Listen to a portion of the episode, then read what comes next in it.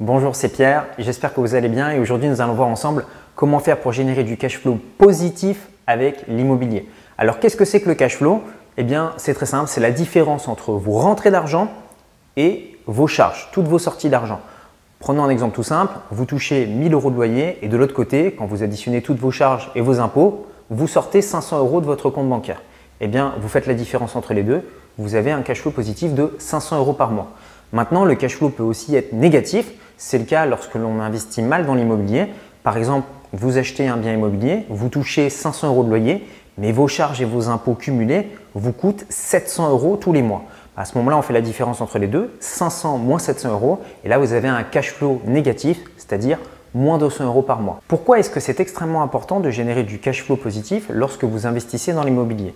Ben, La première raison, c'est si vous souhaitez acheter plusieurs biens immobiliers au cours de votre carrière.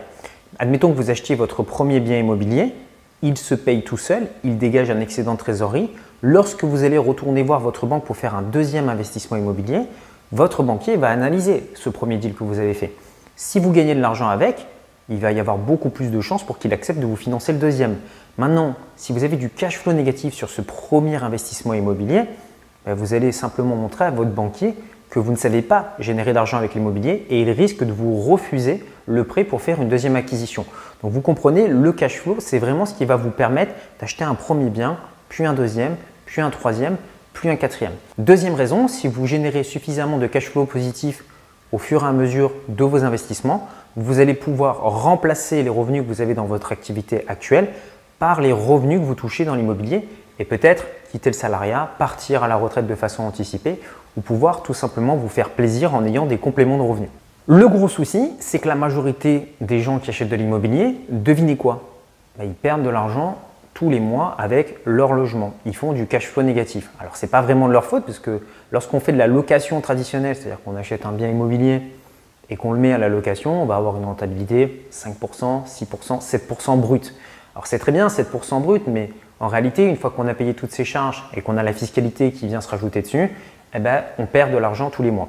Donc, ce qu'il faut en réalité, c'est utiliser d'autres méthodes d'autres stratégies qui permettent de booster la rentabilité de vos biens immobiliers. La première chose que vous pouvez faire, c'est de négocier le prix affiché sur les biens immobiliers que vous souhaitez acheter.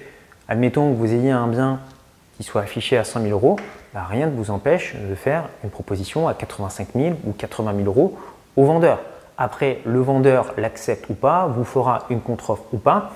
Euh, la clé des investisseurs immobiliers qui réussissent, c'est qu'ils vont visiter beaucoup de biens immobiliers, ils font beaucoup d'offres au rabais et peut-être qu'on va leur dire non quatre fois, mais la cinquième fois, on va leur dire oui. Et là, ils vont toucher un bien immobilier peut-être 15% ou 20% en dessous du prix affiché. Et c'est là qu'ils gagnent de l'argent. La deuxième façon d'augmenter son cash flow, ça se passe auprès de votre banque. Lorsque vous allez financer votre bien immobilier, bah, rien ne vous empêche d'aller voir plusieurs banques et de faire affaire avec la banque qui va vous proposer le meilleur taux. Donc pour ça, ce que je vous recommande, c'est regarder sur les offres de prêt qui vous font. Tout en bas à droite, vous avez le coût total du crédit. Eh bien, c'est ça que vous allez comparer.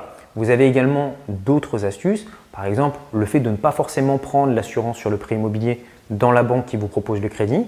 Généralement, vous allez pouvoir diviser par deux le coût euh, de l'assurance sur le prêt immobilier. Et après, il existe d'autres techniques. Commencez à votre, rembourser votre prêt six mois plus tard, un an plus tard, deux ans plus tard. C'est ce qui s'appelle obtenir un différé d'emprunt. Troisième chose, pour augmenter votre cash flow, il s'agit d'optimiser votre fiscalité. Donc, si vous n'êtes pas un expert dans le domaine, vous pouvez tout à fait vous faire accompagner par un expert comptable. Alors, je sais que le mot peut faire un petit peu peur, expert comptable, on se dit, oula, ça va coûter extrêmement cher. Pour vous donner un exemple, pour gérer un bien immobilier, un expert comptable généralement demande 900 euros par an. Et sur ces 900 euros, vous allez avoir les deux tiers qui sont remboursables. Vous allez les rentabiliser 10 fois, 20 fois ou 30 fois par rapport à une personne qui n'aurait pas choisi le bon statut adapté à sa situation. Le quatrième point sur lequel je vous invite à vous focaliser, c'est sur l'augmentation de vos revenus. Donc dans l'immobilier, ce qu'il faut savoir, c'est qu'il y a la possibilité de booster sa rentabilité en utilisant des stratégies que peu de gens utilisent.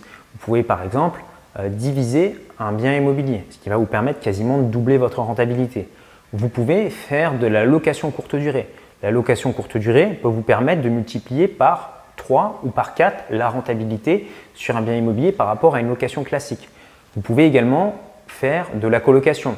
Vous allez probablement louer plus cher un appartement en colocation si vous louez des chambres individuelles que si vous louez un appartement à un couple tout seul. Vous pouvez également utiliser des stratégies comme l'achat d'immeubles de rapport, c'est-à-dire acheter beaucoup d'appartements d'un coup, ce qui fait que vous avez un prix gros, vous achetez vos mètres carrés moins cher. Toutes ces stratégies cumulées vont vous permettre de générer plus de revenus. Ce qu'il faut retenir, c'est que les investisseurs immobiliers, pour augmenter leurs revenus, ils jouent sur deux leviers. Le premier, c'est le nombre de personnes qui vont pouvoir toucher. Admettons que vous fassiez de la location courte durée, vous avez un appartement qui peut accueillir deux personnes, vous allez probablement le louer moins cher qu'un appartement qui peut accueillir quatre personnes. Parce que si vous louez votre appartement, par exemple, 100 euros la nuit, et qu'il ne peut accueillir que deux personnes, bah, vous avez un budget de 50 euros par personne. Maintenant, si votre appartement, vous louez 100 euros la nuit, qui peut accueillir 4 personnes, bah là, on se retrouve à un budget de 25 euros par personne. Ce qui fait que les personnes seront beaucoup plus à même de venir réserver votre logement. Donc, plus votre logement va permettre d'accueillir un nombre de personnes élevé, plus vous allez mécaniquement pouvoir toucher des revenus. C'est la même chose lorsque vous avez un bien immobilier entier, vous allez peut-être pouvoir le louer à une famille. Maintenant, si vous divisez ce bien immobilier, bah, vous allez pouvoir le louer, au lieu de le louer à une famille, à deux célibataires. Et là, mécaniquement, vos revenus vont augmenter. Deuxième levier qu'utilisent les investisseurs immobiliers qui gagnent beaucoup d'argent, c'est de travailler sur la fréquence. C'est très simple à comprendre. Si vous louez un bien en location courte durée, que vous avez des locataires par exemple qui arrivent avec une fréquence tous les deux jours ou tous les trois jours, bah, vous allez gagner plus d'argent qu'un propriétaire qui va mettre son bien en location à l'année et qui va avoir un changement de locataire tous les ans. Pourquoi? Bah, Parce que quand on loue sur des courtes périodes, on paye plus cher que lorsqu'on loue sur une longue période. C'est ce qui se passe un petit peu lorsque vous allez à l'hôtel. Si vous regardez la nuit d'hôtel que vous payez, bah, vous la multipliez par 30, vous allez vous rendre compte que bien souvent, c'est très au-dessus du loyer que vous payez actuellement. Donc, pour augmenter ça, évidemment, ça va vous demander peut-être un petit peu plus de travail ou de faire appel à une équipe, mais ça va vous permettre de booster votre rentabilité. Alors évidemment, des techniques pour générer du cash flow positif, bah, il en existe plein d'autres. D'ailleurs, n'hésitez pas à me le dire dans les commentaires, ça m'intéresse d'avoir votre retour. Et si vous souhaitez en savoir plus sur l'investissement immobilier à fort cash flow, ce que je vous propose maintenant, c'est d'accéder à quatre vidéos de formation offertes qui vous montrent comment investir dans l'immobilier étape par étape pour se générer du cash flow positif.